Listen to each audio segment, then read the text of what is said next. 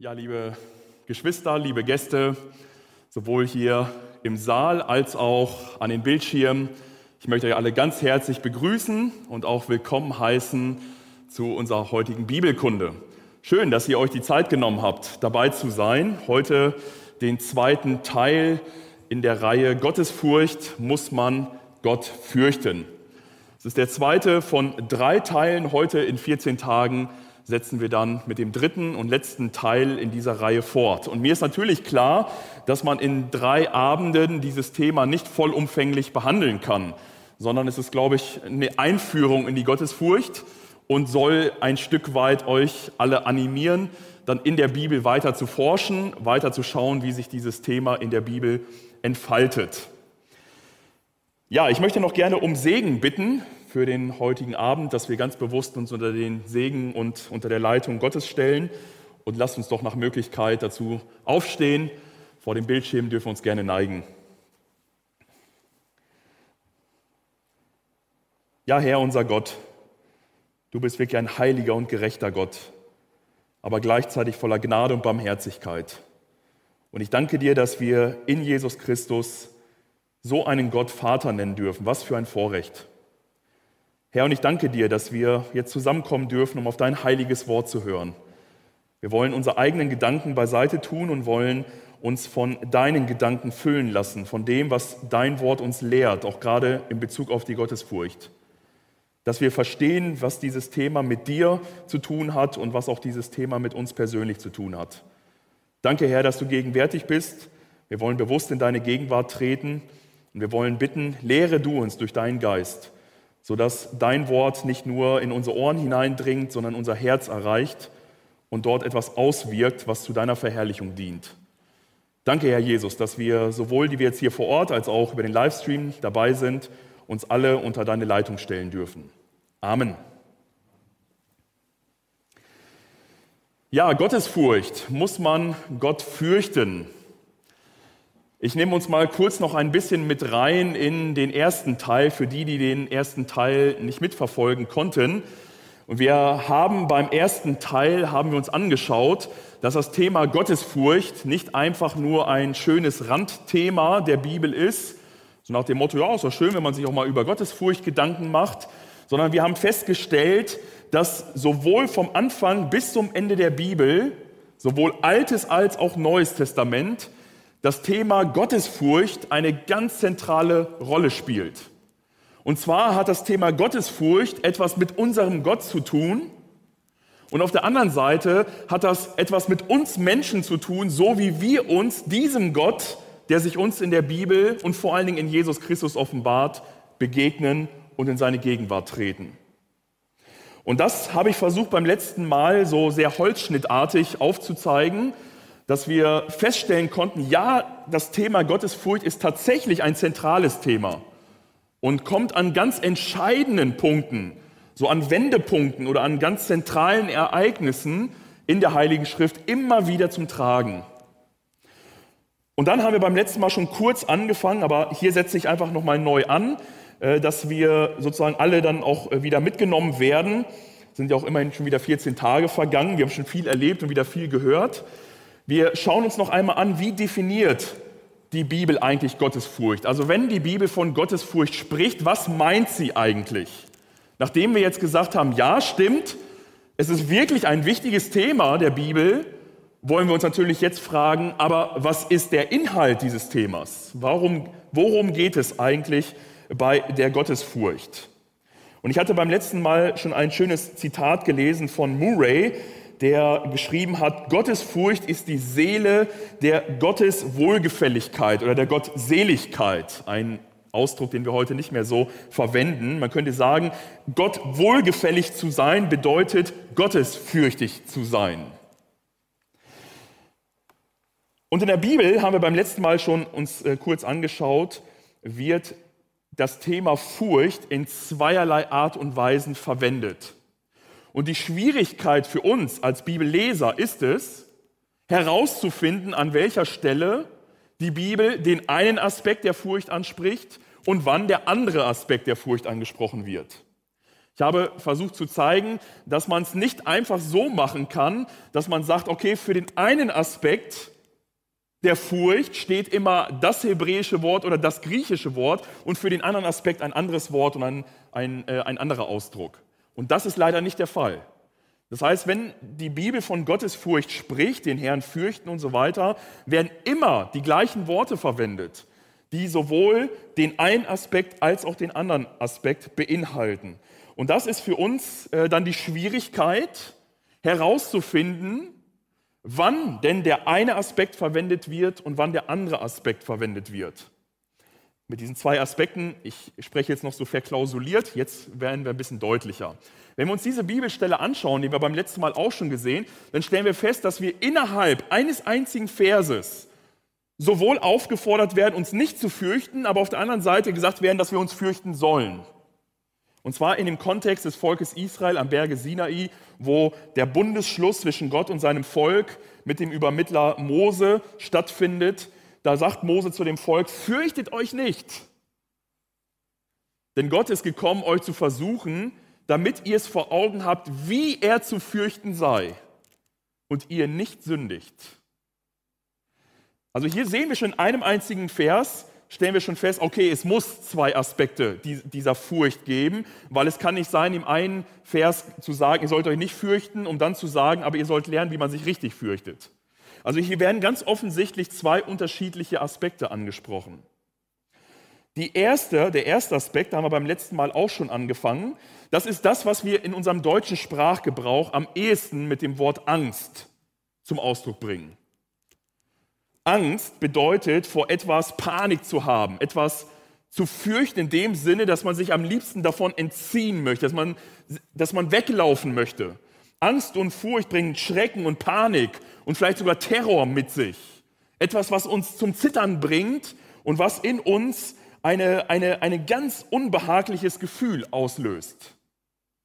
Und dieser Aspekt des Fürchtens, was einhergeht mit wirklicher Angst und mit wirklichem Schrecken, ist auch ein ganz wesentlicher Aspekt der Furcht Gottes in der Bibel.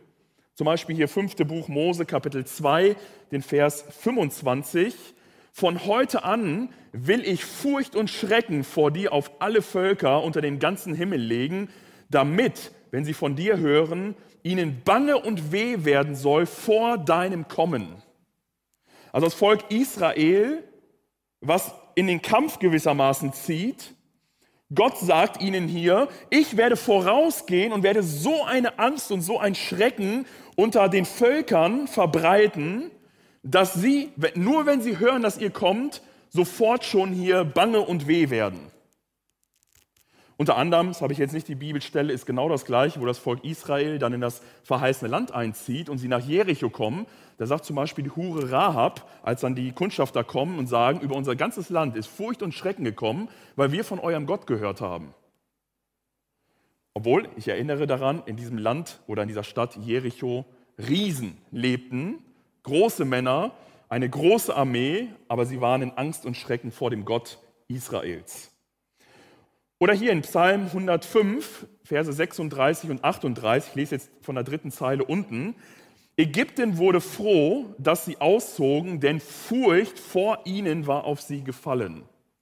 Also hier bei dem Auszug des Volkes Israel aus Ägypten schreibt der Psalmist oder er reflektiert darüber und sagt, Israel war froh, dieses Volk loszuwerden, denn Furcht und Angst und Panik war über sie gefallen, was natürlich einherging durch die zehn Plagen die Gott über dieses Volk brachte.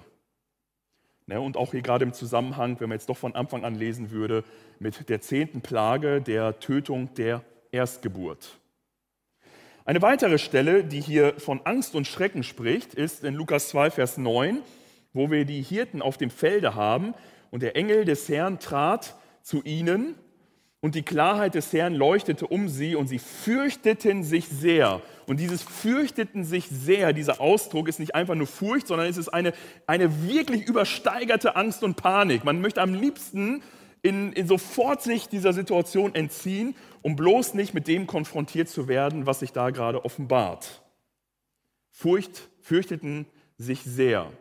Oder in Apostelgeschichte 5, Vers 11, das ist in dem Zusammenhang der ersten Gemeinde, und zwar in dem Zusammenhang, wo Ananias und Sapphira, äh, ja, die Gemeinde, ich, einige von uns kennen diese Begebenheit, die Gemeinde eigentlich betrogen. Und eigentlich haben sie nicht die Gemeinde betrogen, sondern sie haben Gott betrogen. Und Gott richtet in einer sehr scharfen Art und Weise Ananias und Sapphira dahin, sodass es hier heißt, dass eine große Furcht über die ganze Gemeinde kam.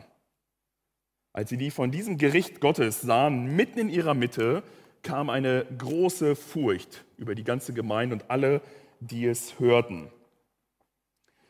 Das heißt, sowohl im Alten als auch im Neuen Testament äh, wird das Wort Furcht verwendet und es wird dort beschrieben als ein starkes Gefühl, was einhergeht mit einem tief sitzenden Schrecken, mit einer tief liegenden Furcht und mit einer Angst und Panik. Und das ist dieser erste Aspekt der Gottesfurcht, der in der Bibel klar gelehrt wird. Dann der andere, der zweite Aspekt dieses gleichen Wortes, den könnte man am ehesten übersetzen. Dort handelt es sich um eine Furcht, die man am besten beschreiben könnte mit einer tiefen Verehrung jemandem gegenüber, mit einer, mit einer, einem sich beugen vor einer großen Erhabenheit in einer großen Ehrerbietung jemandem begegnen, mit einem großen, so würden wir heute sagen, mit größtem Respekt sich einer Person nahen und mit größter Ehrfurcht. Die erste Furcht ist so, dass man vor dem Objekt, von dem die Furcht ausgeht, am liebsten wegrennen möchte. Bei diesem zweiten Aspekt empfindet man auch Furcht, aber diese, diese Furcht lässt einen hinziehen zu dem Objekt der Furcht, der Gottesfurcht. Zum Beispiel ein ganz klassisches Beispiel für diese Furcht, die ganz sicher nicht in die erste Kategorie passt, also im Normalfall nicht. Ich hoffe, dass es in euren Familien äh, nicht in, den, in die erste Kategorie fällt. Hier heißt nämlich in Levitikus 19.3, äh, also 3. Mose 19.3, und ein jeder fürchtete, fürchte seine Mutter und seinen Vater. Haltet meine Feiertage, ich bin der Herr, euer Gott. Also hier ist keine panische Angst vor den Eltern, sondern hier ist damit gemeint, dass man die Eltern dass man sie begegnet mit Respekt, mit Ehrfurcht, mit Ehrerbietung und auch mit einer gewissen, äh, ja, mit, mit einer gewissen Haltung, die genau das zum Ausdruck bringt, dass die Eltern einfach nicht nur Eltern sind, sondern von Gott eingesetzte Autoritäten sind, um den Erziehungsauftrag Gottes an den Kindern wahrzunehmen. Ne, gerade im alten Israel hatten die Eltern eine ganz besondere Funktion, übrigens wie wir, christliche Eltern auch, die Kinder zum Herrn hin zu erziehen. Es wird ihnen mehrfach gesagt, dass sie einschärfen sollen die Worte des Gesetzes, dass sie lernen und verstehen, was Gott will, wer Gott ist und was er, was er für Pläne hat. Und auch, auch ein Teil der christlichen Erziehung zielt genau dahin hin, die Kinder vor allen Dingen zum Herrn hin zu erziehen. Also hier ist von, von einer Achtung und Ehrfurcht die Rede, nicht von, einem, von einer Furcht, die sich in Angst und Schrecken zeigt. Um, um jetzt herauszufinden, welche Art von Furcht gemeint ist, ist es immer sehr wichtig, dass man sich den Zusammenhang der Bibeltexte anschaut und vor allen Dingen die Reaktion anschaut der Leute, die in Furcht geraten. Da kann man am besten herausfinden, welcher Aspekt jetzt gerade im Vordergrund steht. Also dieser zweite Aspekt der Furcht, den auch der, die wahren Kinder Gottes eigentlich äh, haben sollten, also der ihnen eigen sein soll, ist wie gesagt eine Furcht, die sich zeigt in Verehrung und Ehrfurcht, wenn wir unseren Gott betrachten, wenn wir über nachdenken, wenn wir uns ihm nähern. Jemand hat geschrieben, es ist eine Furcht, die uns dazu bringt, nicht vor ihm wegzulaufen, sondern uns ihm durch Jesus Christus zu nähern und uns ihm gerne im Glauben, Liebe und Gehorsam zu unterwerfen. Und das finde ich großartig. Es ist nicht etwas, was uns zum Weglaufen bringt, sondern uns viel mehr zu ihm hinzieht und uns dazu bewegt, diesen großen Gott im Glauben, in Liebe und Gehorsam zu begegnen. Die Angst, die sich in ja, die, ich wollte, das steht hier falsch, soll die Furcht heißen. Die Furcht, die sich in Angst, Schrecken und Terror äußert. Also dieser erste Aspekt. Wir schauen uns diesen ersten Aspekt einmal an, um ihn noch ein bisschen besser zu verstehen und ihn vor allen Dingen auch mit ein paar Beispielen äh, aus der Bibel zu äh, bekleiden, sodass wir ein besseres Bild davon bekommen. Das allererste Mal, wo diese Furcht auftaucht in der Bibel, diese Furcht, die sich in Angst und Schrecken äußert, finden wir gleich im Alten Testament und zwar in 1. Buch Mose Kapitel 3, Vers 10. Nachdem Adam und Eva gesündigt hatten, von der verbotenen Frucht gegessen haben und Gott in den Garten kommt und sagt, Adam, wo bist du? Und Adam sich versteckt. Da heißt es dann, ich hörte dich im Garten und fürchtete mich, denn ich bin nackt, darum versteckte ich mich. Und hier kriegen wir jetzt schon mal, weil es gleich die, auch die erste Erwähnung ist, kriegen wir schon mal gleich eine Definition mitgeliefert und ein Gefühl dafür mitgeliefert, was eigentlich der, die Quelle dieser Furcht ist. Dass Menschen sich vor Gott fürchten, und zwar in Angst und Schrecken. Weil von der Schöpfung her, erst äh, Kapitel 1 und Kapitel 2, sehen wir, dass das absolut nicht der Fall war. Gott kam wahrscheinlich regelmäßig hier in den Garten und rief vielleicht seine, seine Menschen und hatte Gemeinschaft mit ihnen und es war harmonisch, war alles wunderbar.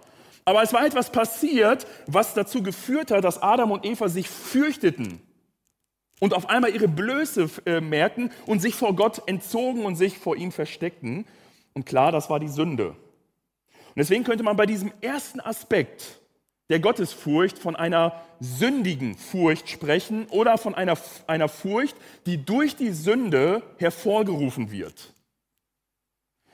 Das den, wenn man so englischsprachige Bücher zu dem Thema liest, dann wird immer von sinful fear ist da die Rede, von einer sündigen Furcht die uns eine Abneigung gegenüber dem Objekt des, der, der Furcht bringt und uns von ihm entziehen möchte, sodass wir am besten fliehen, was wir ja bei Adam und Eva jetzt hier auch sehen.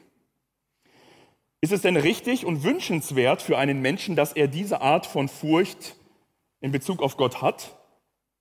Vielleicht eine entscheidende Frage.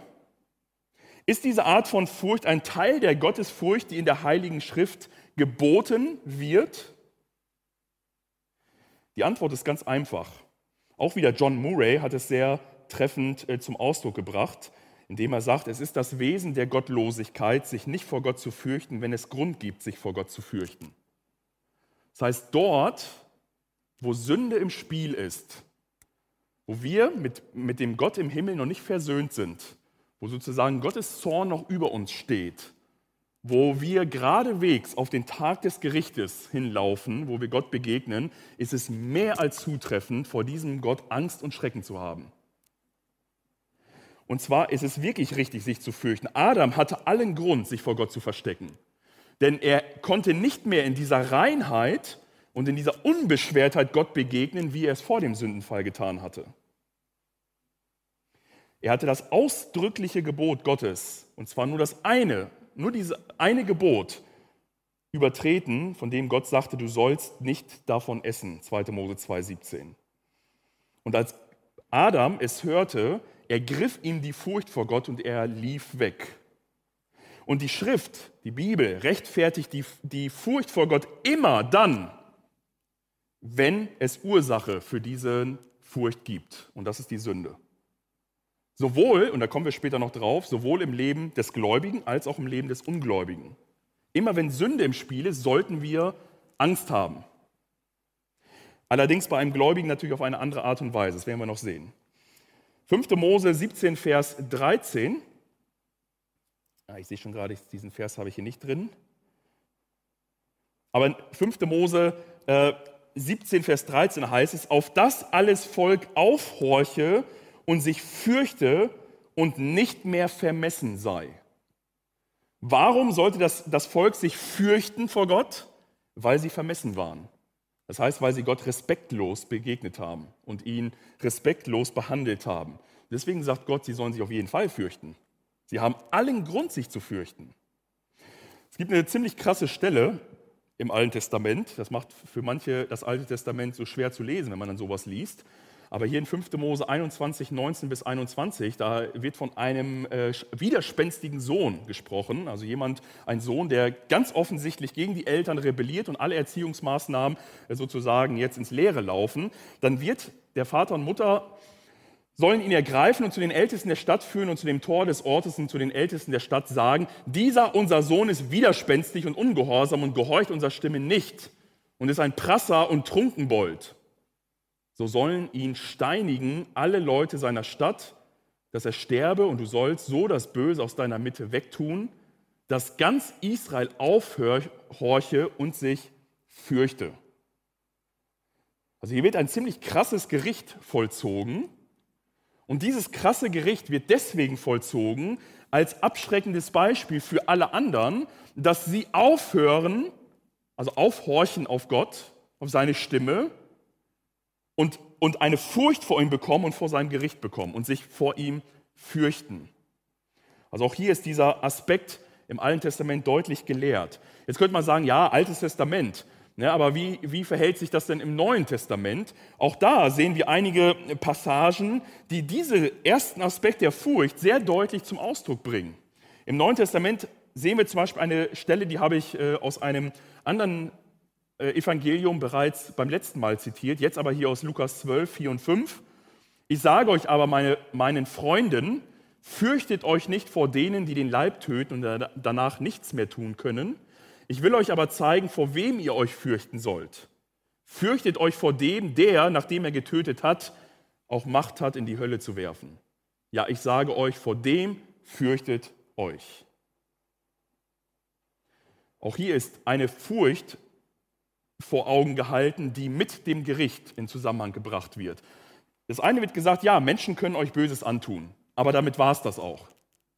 Gott kann nicht nur töten, sondern er kann darüber hinaus in das ewige Gericht führen und eine ewige Auswirkung auf den Ungehorsam oder den Unglauben oder was auch immer bringen. Und deshalb ist er zu fürchten im Zusammenhang mit dem Gericht. Oder eine ähnliche Stelle in Römer 11, die Verse 20 bis 21, da ist jetzt von den Heiden die Rede, die eingepropft sind in den, in den Verheißungsbaum Gottes, ne, dass die natürlichen Zweige, das Volk Israel, aufgrund des Unglaubens ausgebrochen wurde und die Äste der Heiden sind jetzt sozusagen in diesem Bild, in dem Baum eingepropft.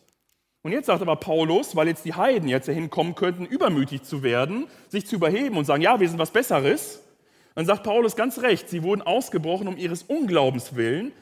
Du aber, also du Christ, du neutestamentlicher Christ, stehst fest durch den Glauben. Sei nicht stolz, sondern fürchte dich. Hat Gott die natürlichen Zweige nicht verschont, wird er dich doch wohl auch nicht verschonen.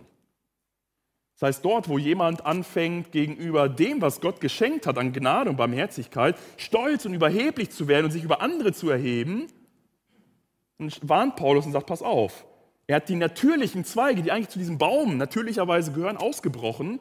Was wird er mit dir machen, der da einfach so nur eingepropft ist? Und die Konsequenz ist weitergedacht, natürlich bricht er sie dann auch aus. Es ist hier so als, als Warnung vor Augen gehalten.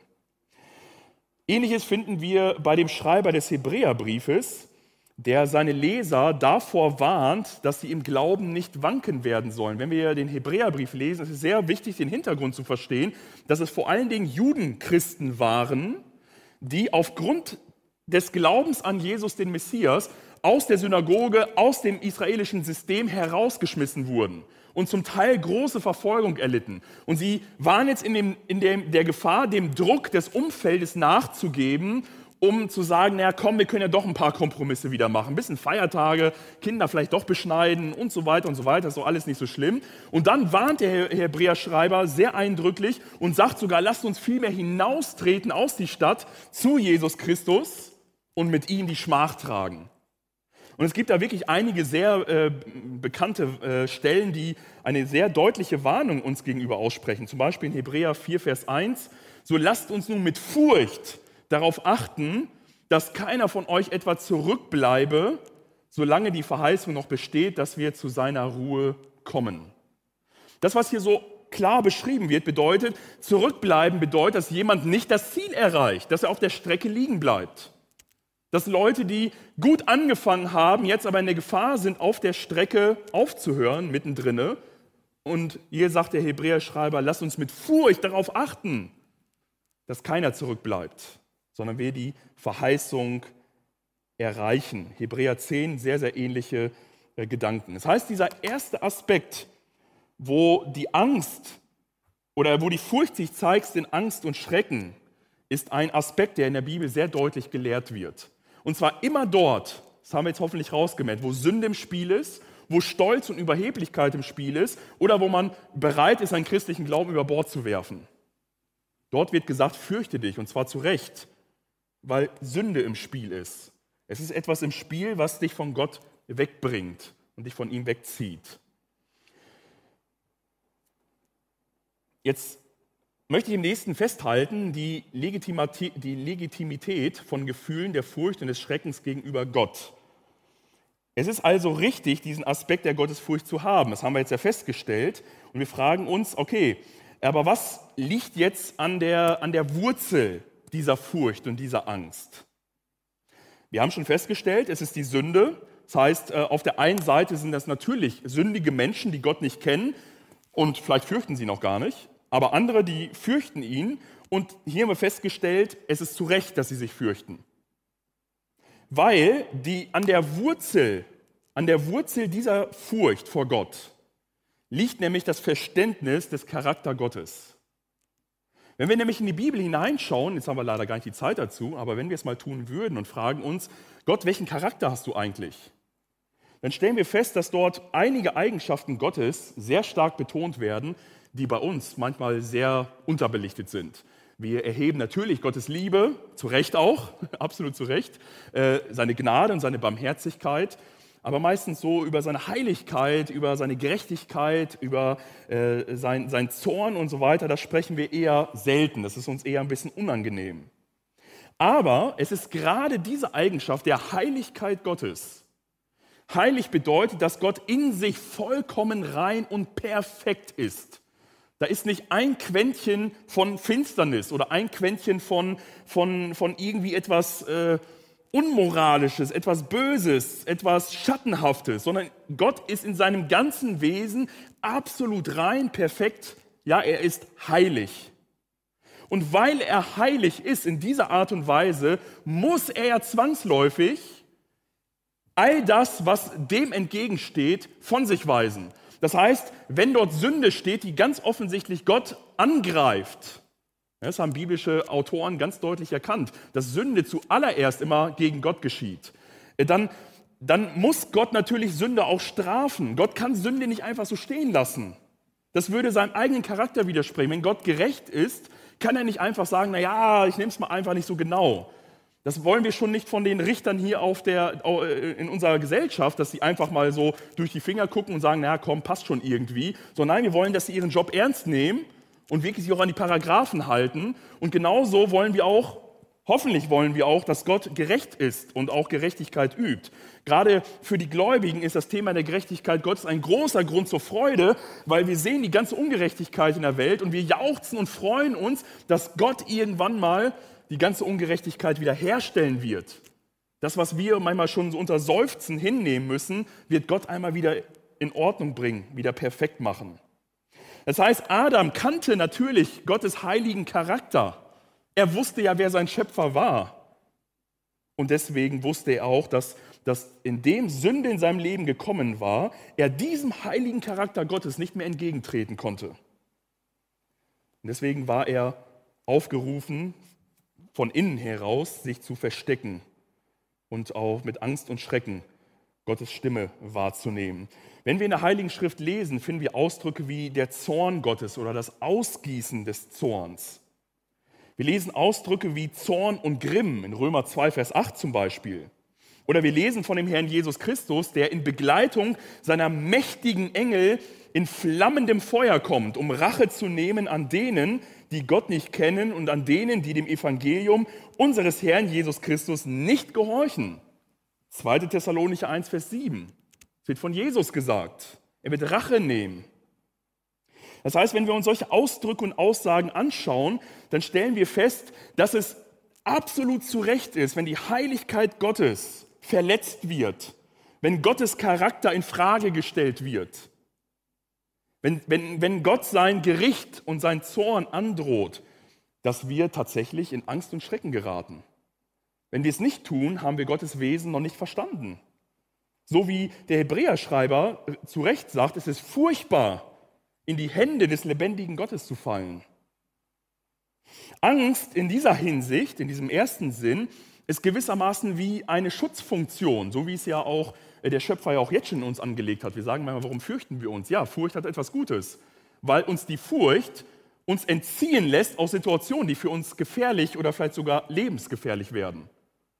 Ne, wenn ich jetzt auf einem Wolkenkratzer stehe oder hier alleine Gablos 33, Das sind mit den 13 Stockwerken schon hoch genug. Und ich gehe so irgendwie so langsam an die Kante und ich weiß, hier kommt der Abgrund, dann habe ich zu Recht Angst. Weil wenn ich Angst hätte, dann tue ich vielleicht irgendeinen Tritt, irgendeine falsche Bewegung und ich falle runter und bin tot. Das heißt, eine, eine gewisse Angst ist ein, ein Schutz vor Gefahren, die uns sozusagen entziehen. Stellen wir uns einen Mann vor, der, der ganz friedlich mit seinem Fahrrad da fährt auf so eine unbeschrankte äh, Bahnübergang und da kommt irgendwo so ein Zug angerauscht und der guckt überhaupt nicht, hat vielleicht noch was in seinen Ohren drin und hört irgendeine Musik und fährt ganz entspannt. Und er würde jetzt einfach auf den Zug vorfahren und wir würden das sehen und würden ihn nicht warnen und würden nicht sagen, ey, wenn du hier so weiterfährst, dann bist du bist gleich tot. Der Zug, der überrollt dich. Und genau dieser Aspekt der Furcht kommt auch in der Bibel zum Tragen, dass die Furcht vor Gott, die Angst vor Gott uns zeigen soll, dass wir in großer Gefahr sind und mit uns etwas nicht in Ordnung ist. Es muss sich etwas ändern. Psalm 50, Vers 16 bis 20. Aber zum Gottlosen spricht Gott, was hast du von meinen Geboten zu reden und nimmst meinen Bund in deinen Mund, da du doch Zucht hassest und wirfst meine Worte hinter dich. Also Gott sagt, was sprichst du hier so leichtfertig über meine Gebote? aber du hast eigentlich die Erziehung Gottes. Du, du hast meine Worte. Wenn du einen Dieb siehst, so läufst du mit ihm und hast Gemeinschaft mit den Ehebrechern. Deinen Mund lässest du Böses reden und deine Zunge treibt Falschheit. Du sitzt und redest wider deinen Bruder. Deiner Mutter Sohn verleumdest du. Das heißt, in diesem Fall, bei diesen Versen, ist hier eine Person, die lebensgefährlich unterwegs ist, die von einer Sünde zur nächsten hier torkelt, vielleicht noch ganz fromm über Gott redet. Und deswegen heißt es dann hier weiter, das tust du und ich schweige, da meinst du, ich sei so wie du. Aber ich will dich zurechtweisen und es dir vor Augen stellen. Begreift es doch, die ihr Gott vergesset, damit, ihr nicht, damit ich nicht hinraffe und kein Retter da ist. Das heißt, diese, diese Furcht, die dieser Mann, der hier beschrieben wird im Psalm 50, haben sollte, soll ihn dazu bringen, dass er nicht hingerafft wird, ohne einen Retter in Anspruch zu nehmen, sondern Gott spricht mit ihm, um deutlich zu machen, so wie du lebst, ist es lebensgefährlich. Du bist geradewegs auf dem Weg in die ewige Verdammnis. Und für dich wird kein Retter da sein, wenn du so weiterlebst und dich nicht zu Gott hinwendest. Und deswegen ist diese, diese Angst, die hier beschrieben wird, absolut legitim. Die Angst, die sich äh, zeigt äh, äh, in, in Furcht und Schrecken, ist immer dann absolut legitim, wenn Menschen noch nicht durch Jesus Christus erlöst sind. Dann kennen sie nämlich nur Gott nicht als ihren Vater, sondern nur als ihren Richter. Menschen, die bewusst und willentlich, ganz offensichtlich in Sünde leben und überhaupt nichts mehr dabei haben, in Sünde zu leben, und hier rede ich nicht davon, dass wir alle mal sündigen und uns uns leid tut und wir Gott wieder um Vergebung bitten. Das ist hier nicht gemeint, sondern ganz offensichtlich in Rebellion gegen Gott zu leben. Und deswegen ist es eine sündige Furcht oder eine Furcht, die der Sünde entspringt. Jetzt fragen wir uns die Legitimität von Angst und Schrecken bei einem Kind Gottes. Ja, sollte ein Kind Gottes denn auch Angst haben? Bei einem Kind Gottes, der äh, durch den geliebten Herrn Jesus Christus äh, angenommen und gerettet ist, äh, wo Gott in Christus schon den ganzen Zorn auf sich genommen hat und wir vor dem Zorn verschont bleiben, so wie Römer 8, Vers 1 sagt, es ist keine Verdammnis mehr für die, die in Christus Jesus sind. Oder auch in 1. Johannes Kapitel 4, Vers 18, so wunderschöne Verse. Furcht ist nicht in der Liebe, sondern die vollkommene Liebe treibt die Furcht aus. Denn die Furcht rechnet mit Strafe. Wer sich aber fürchtet, der ist nicht vollkommen in der Liebe. Und hier wird der zweite und der wesentliche, möchte ich jetzt schon gleich sagen, der wesentliche Aspekt der Furcht äh, beschrieben, äh, den Christen haben sollten. Aber trotz es diese Stelle gibt, und auch Römer 8, Vers 1, sehen wir immer wieder, dass eine gewisse Warnung uns, auch uns Gläubigen, nahegelegt wird, die uns dazu motivieren soll, Gott gehorsam zu sein und ihm treu zu bleiben. Zum Beispiel hier in 2. Mose 2, 16, 17 wurde dem Adam ganz klar und deutlich gesagt, wo er in einer harmonischen Beziehung mit Gott war, da war alles noch in Ordnung, wird gesagt, an dem Tage, da du von ihm isst, musst du des Todes sterben. Also Gott sagt es ihm hier ganz klar, du musst des Todes sterben. Das ist eine Warnung, die ausgesprochen wird in einer liebevollen Beziehung. die Gott aber eigentlich ihm mitgibt, um zu sagen, tu es bitte nicht, weil du wirst sterben. Oder im Psalm,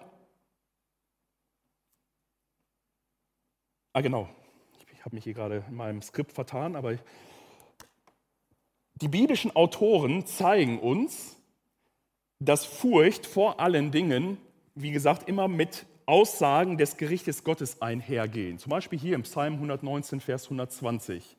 Ich fürchte mich vor dir, das ist ein gläubiger Mann, der Psalmschreiber, ich fürchte mich vor dir, dass mir die Haut schaudert und ich entsetze mich vor deinen Gerichten. Aber auch das Neue Testament, in 1. Petrus 1,17, diese Stelle haben wir letztes Mal auch schon gelesen.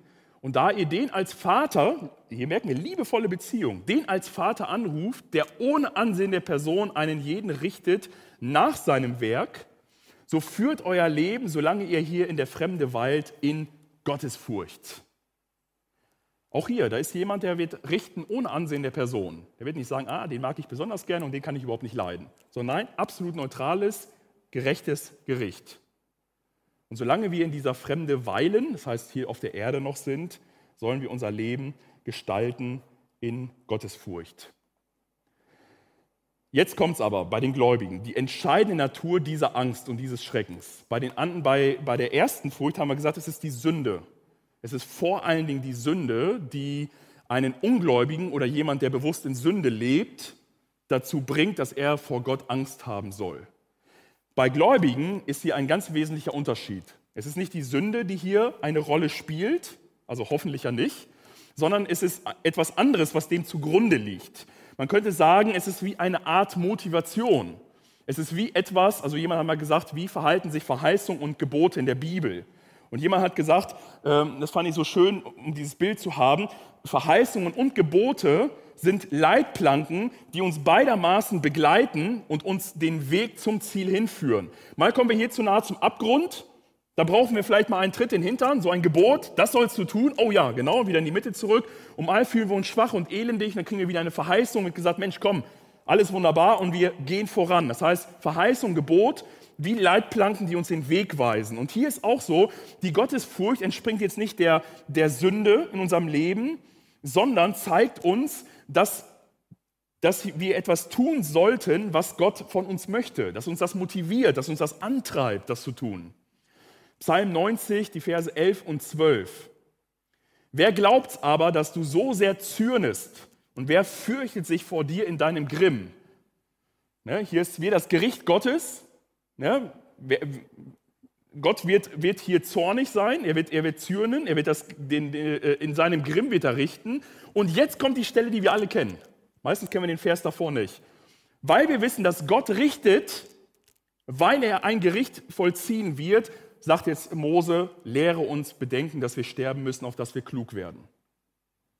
Das heißt, der, der Gläubige sagt jetzt nicht, oh, ich habe Angst, dass ich von Gott gerecht, gerichtet werde, sondern er weiß, Gott wird richten Deswegen möchte ich doch mein Leben so gestalten, wie Gott es möchte. Lehre mich bedenken, dass ich nicht ewig auf dieser Welt lebe, dass ich weise werde, dass ich klug werde, dass ich Prioritäten richtig setze, dass ich abwägen kann, was für mein Leben jetzt am besten ist, welche Entscheidung ich zu treffen soll, welche Weggabelung ich gehen soll.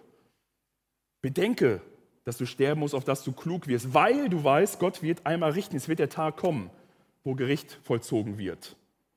Ja, oder hier 2. Äh, Korinther 5, Vers äh, 10 äh, und 11. Hier ist auch vom Gericht wieder die Rede und dieses Gericht treibt uns zur Gottesfurcht, aber lässt uns etwas ausführen.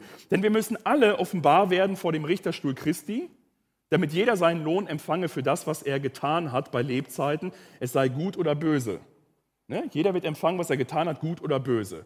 Weil wir nun wissen, dass der Herr zu fürchten ist. Und jetzt kommt's. Gericht, Gott ist zu fürchten, suchen wir Menschen zu gewinnen. Aber vor Gott sind wir offenbar. Ich hoffe aber, dass wir auch vor eurem Gewissen offenbar sind. Das heißt, wir wissen, wir müssen alle mal vor dem Richterstuhl Christi erscheinen. Wir wissen, deswegen ist Gott zu fürchten, nicht in, nicht in Angst und Schrecken, sondern er ist zu fürchten. Und deswegen wollen wir Menschen gewinnen, dass sie zum Glauben kommen, weil alle einmal vor dem Gericht Gottes erscheinen müssen, vor dem Richterstuhl Christi. Judas, die Verse 22, 23, hat nur ein Kapitel. Und erbarmt euch derer, die zweifeln, andere reißt aus dem Feuer und rettet sie, anderer erbarmt euch in Furcht und hasst auch das Gewand, das befleckt ist vom Fleisch. Auch hier wieder eine, eine Motivation.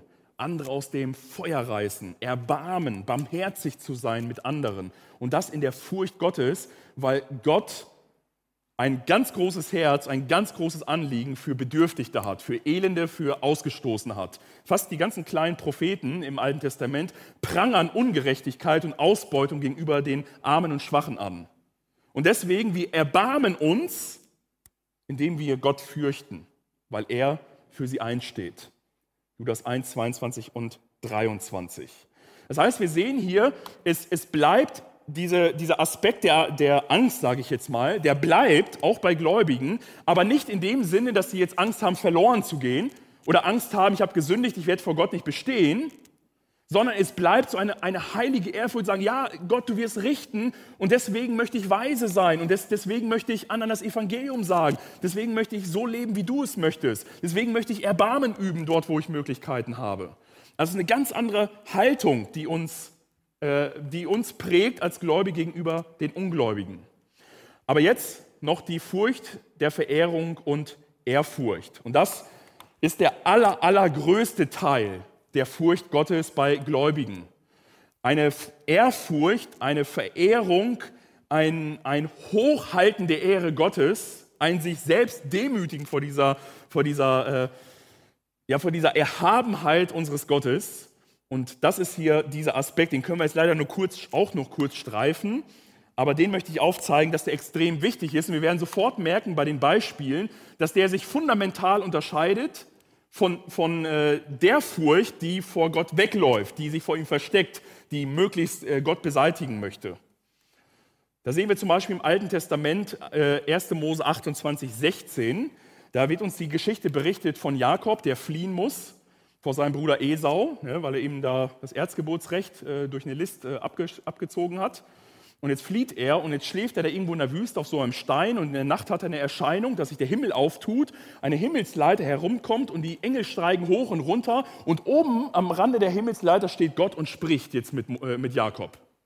Und als er aufwacht, heißt es, für wahr, der Herr, also Yahweh, ist an dieser Stätte und ich wusste es nicht.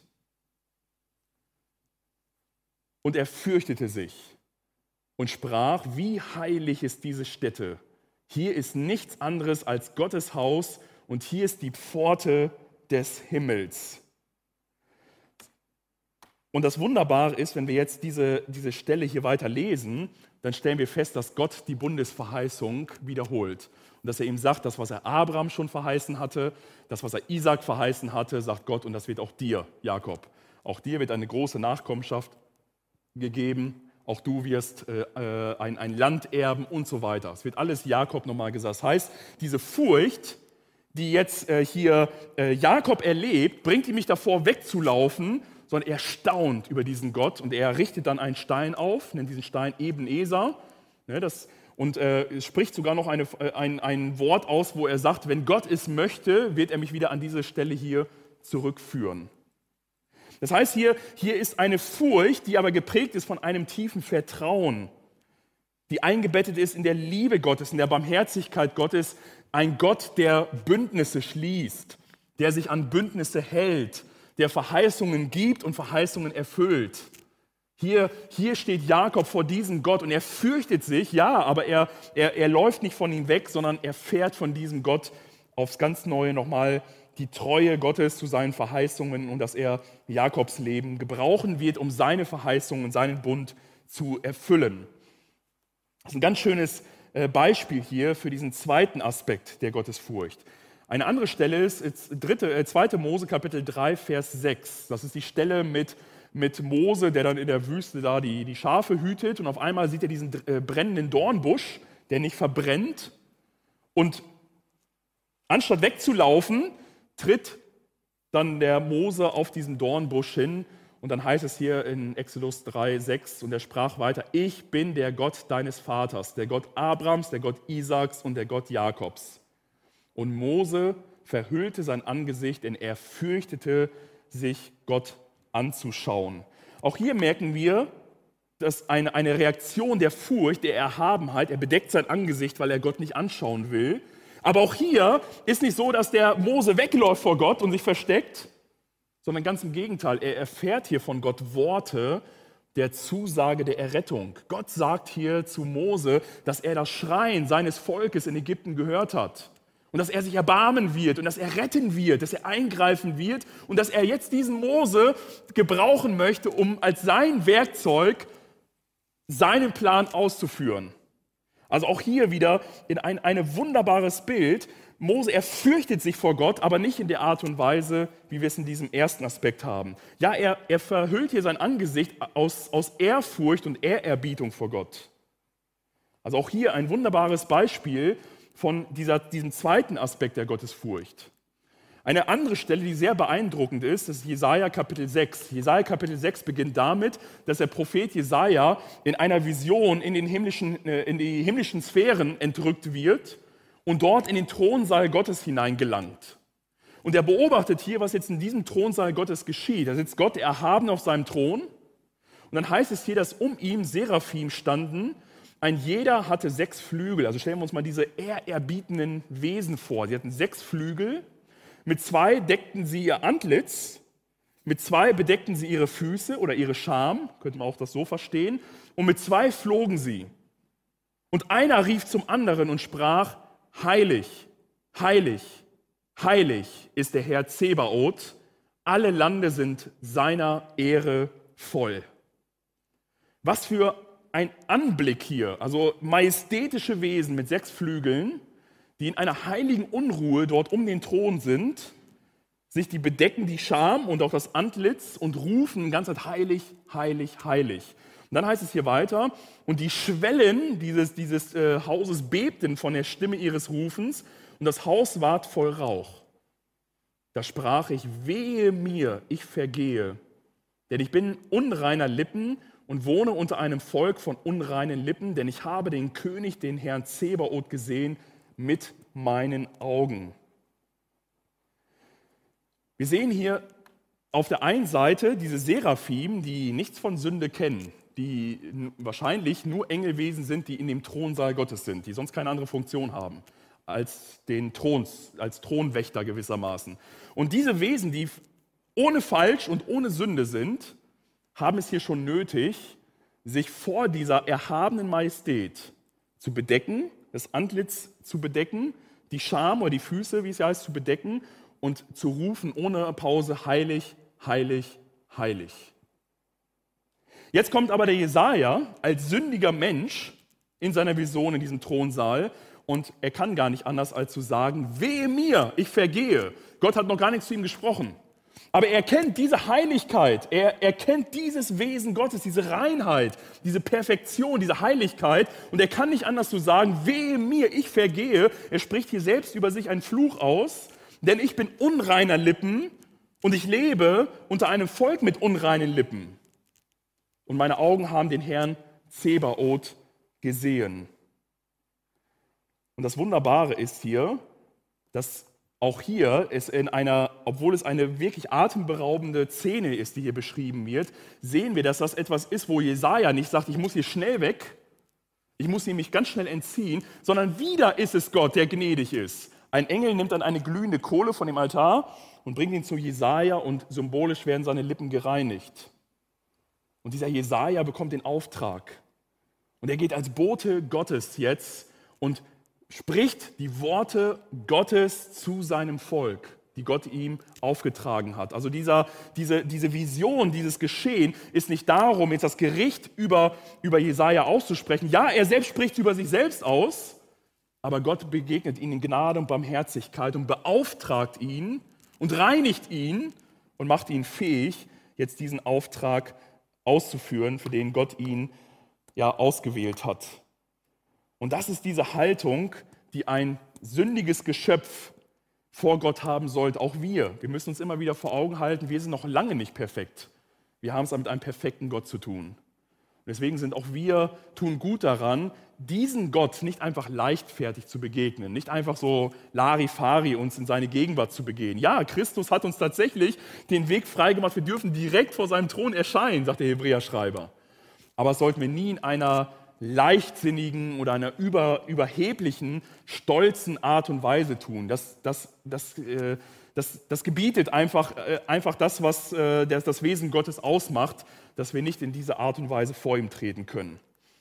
Im Neuen Testament, da sehen wir vor allen Dingen, dass Jesus die Offenbarung des Vaters ist. Also wer mich sieht, der sieht den Vater. Und auf der anderen äh, Stelle sagt äh, Jesus, niemand hat Gott je gesehen, der Eingeborene, der Gott ist und in des Schoß des Vaters ist, der hat ihn uns verkündigt. Das heißt, Jesus macht den Schöpfer bekannt in der Art und Weise, dass eigentlich Gott selber Mensch wird. Das heißt, diese Heiligkeit Gottes, diese Erhabenheit Gottes gebührt auch Jesus Christus, gebührt auch den Sohn Gottes. Er ist Gott, ja, auf der Erde, vollkommen auch Mensch, aber er ist Gott. Und deswegen erkennt das Petrus sehr deutlich in einer sehr äh, beachtlichen Geschichte. Da hatte Jesus äh, von seinem Boot, vom Petrus Boot gepredigt. Ja, und dann schickt er Petrus und die anderen aufs, aufs, auf den See Genezareth und sagt, komm, geht noch mal fischen. Und die sagen, ach Jesus, wir haben die ganze Nacht geangelt. Da ist nichts bei rumgekommen. Jetzt am helligsten Tag, das bringt doch nichts. Aber sie tun es, sie fahren tatsächlich raus und Jesus heißt ihnen, die Netze auszuwerfen und sie werfen die Netze aus und dann, die Bibelleser kennen diese Geschichte, diese Netze werden so gefüllt, dass fast die Boote am Sinken sind. Die können diesen ganzen Fang kaum an Land bringen. Und als sie diese Fische an Land gebracht haben und Petrus jetzt in, im Angesicht Jesus ist, heißt es hier, als das Simon Petrus sah, fiel er Jesus zur Füße und sprach, Herr, geh weg von mir, ich bin ein sündiger Mensch. Denn ein Schrecken hatte ihn erfasst und alle, die bei ihm waren, über diesen Fang, den sie miteinander getan haben. Wieder hier, so wie bei Jesaja, der sagt selber, also selbst erkennt, nicht, dass Gott es ihm sagt, sondern selbst erkennt, eigentlich bin ich unwürdig in seiner Mitte. So sagt auch Petrus, ich bin eigentlich unwürdig dir gegenüber jetzt hier. Und auch hier ist das Schöne nicht, dass Sünde im Spiel hier ist, sondern es ist eine Furcht, die wiederum darin äh, mündet, dass Jesus sich diesem Petrus zuwendet und ihm eine wunderbare Verheißung gibt und sagt, ebenso auch Jakobus und Johannes und die Söhne Zebedeus, Simon Gefährten und jetzt. Und Jesus sprach zu Simon, fürchte dich nicht. Von nun an wirst du Menschen fangen. Und sie brachten die Boote ans Land und verließen alles und folgten ihm nach. Ja, Petrus sagt, geh weg, ich bin ein sündiger Mensch. Aber Jesus sagt, genau dich möchte ich gebrauchen. So wie Gott sagt, ja, dich, Jesaja, möchte ich brauchen. Ich reinige deine Lippen und ich mache dich zu meinem Werkzeug. Genauso sagt Jesus jetzt hier, dich, Petrus, will ich gebrauchen. Du sollst ab heute nicht mehr Fische, sondern sollst Menschen fangen. Was für eine wunderbare Begebenheit. Das heißt, ich fasse nochmal zusammen. Wenn wir uns mit dem Thema Gottesfurcht auseinandersetzen, dann stellen wir fest, dass wir es mit zwei Aspekten der Gottesfurcht zu tun haben. Der erste Aspekt, den kann man am besten beschreiben mit Angst und Schrecken. Dieses, diese Angst und Schrecken ist dann legitim, wenn Sünde im Spiel ist. Das heißt, wenn Menschen gegen Gott gesündigt haben oder in, Sünde leben, beziehungsweise Gott noch gar nicht in Christus äh, als, als Retter kennengelernt haben, da ist dieser Aspekt auf jeden Fall berechtigt. Ein Mensch sollte sich vor Gott fürchten, wenn er in Sünde lebt. Bei Gläubigen ist dieser Aspekt auch vorhanden, allerdings nicht in der Art und Weise, dass sie jetzt, dass es Sünde ist, die sie jetzt äh, irgendwie von Gott wegzieht, sondern es ist eher mehr so, äh, Gott, du bist heilig, du wirst richten und weil du richtest, möchte ich mein Leben gerne so einrichten und möchte so handeln, wie es dir gefällt. Ich möchte das Evangelium weiter sagen. Ich möchte meine Prioritäten richtig setzen. Ich möchte mich so hingeben, dass ich, dass ich dir gefalle. Das heißt, ich bin nicht mehr leichtfertig gegenüber diesem Gott. Aber der allergrößte Aspekt ist der zweite Aspekt im Leben des Gläubigen. Das ist eine heilige Ehrfurcht, die aber immer noch oder besonders durch Jesus Christus geknüpft ist von Gottes Verheißungen, von seiner Liebe, von seiner Barmherzigkeit uns gegenüber. Das heißt, es geht einher. Es ist eine, eine heilige Ehrfurcht, die wir vor Gott haben, aber nicht mehr eine Angst, die uns weglaufen lässt. Ne? So passt es nämlich dann auch mit 1. Johannes 4, Vers 8. Diese, diese Angst vor Jesus, die ist, dann, äh, die ist tatsächlich in der Liebe dann nicht mehr vorhanden. Ich schließe mit einem Zitat wieder von Murray, der hat nämlich ein super Buch über Gottesfurcht geschrieben. Das habe ich nur zum Teil äh, lesen können, aber das ist wirklich klasse. Das beherrschende Gefühl für die Majestät und Heiligkeit Gottes und die tiefe Ehrfurcht, die diese Erkenntnis hervorruft, machen das Wesen der Gottesfurcht aus. Ich lese es nochmal, weil es einfach super. Das beherrschende Gefühl, also jetzt für uns Gläubige, das beherrschende Gefühl für die Majestät und Heiligkeit Gottes und die tiefe Ehrfurcht, die diese Erkenntnis hervorruft, machen das Wesen der Gottesfurcht aus.